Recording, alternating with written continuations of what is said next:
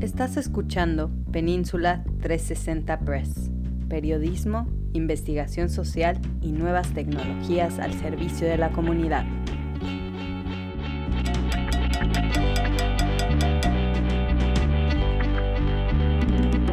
¿Cómo se elige al presidente de Estados Unidos? Por Pamela Cruz para Península 360 Press. A tan solo unas horas de que se decida quién será el presidente de Estados Unidos por los siguientes cuatro años, los votos siguen llegando y hoy podrán votar en persona aquellos que no pudieron hacerlo con anterioridad. Si bien es cierto que hasta el momento más de 100 millones de estadounidenses han votado, aún miles se presentan y hacen fila para emitir su voto y así decidir si el republicano Donald J. Trump se queda cuatro años más en la Casa Blanca o el demócrata Joe Biden se convierte en el presidente número 46 de los Estados Unidos. Pero ¿cómo se elige al presidente en Estados Unidos? Muchos podrían pensar que el candidato con el mayor número de votos de los electores es el ganador.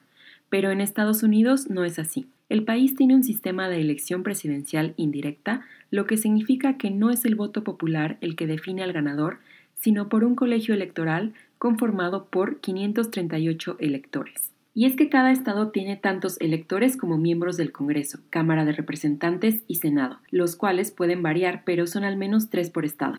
Los electores o delegados provenientes de todos los estados más Washington, D.C., son ciudadanos elegidos por los partidos políticos.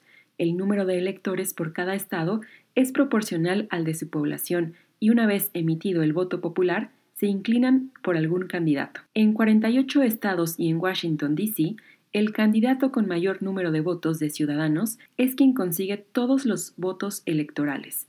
Maine y Nebraska asignan a sus electores utilizando un sistema proporcional. Un candidato necesita el voto de al menos 270 electores, uno más de la mitad del total, para ganar la elección presidencial.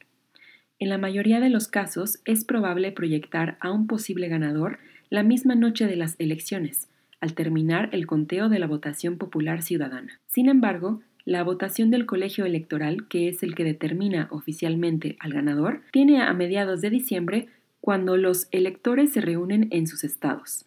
Cabe señalar que es posible ganar la votación del colegio electoral, pero perder el voto popular muestra de ello es que hasta la fecha cinco presidentes han obtenido la presidencia de Estados Unidos a pesar de no superar los votos populares de sus contendientes. George W. Bush, Benjamin Harrison, Rutherford B. Hayes, John Q. Adams y Donald J. Trump. Si bien es poco probable, ¿qué pasa si ningún candidato presidencial obtiene 270 votos electorales? Si ello sucediera, la elección presidencial deja el proceso del colegio electoral y pasa al Congreso. Así, la Cámara de Representantes elige al presidente entre los tres candidatos que recibieron la mayor cantidad de votos electorales. Cada delegación estatal tiene un voto y depende de los estados determinar cómo votar, pero un candidato debe recibir al menos 26 votos, la mayoría de los estados, para ser elegido. Por su parte, el Senado elige al vicepresidente entre los dos candidatos al cargo con más votos electorales. Cada senador emite un voto y cada candidato debe recibir al menos 51 votos, mayoría de senadores, para ganar.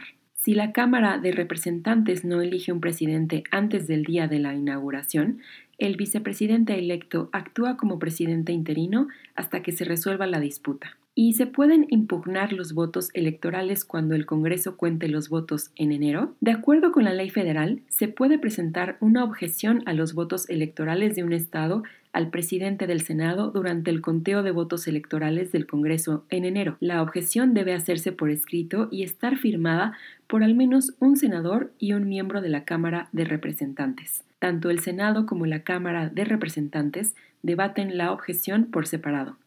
El debate está limitado a dos horas y tras la discusión, tanto el Senado como la Cámara de Representantes se reincorporan y ambos deben acordar rechazar los votos.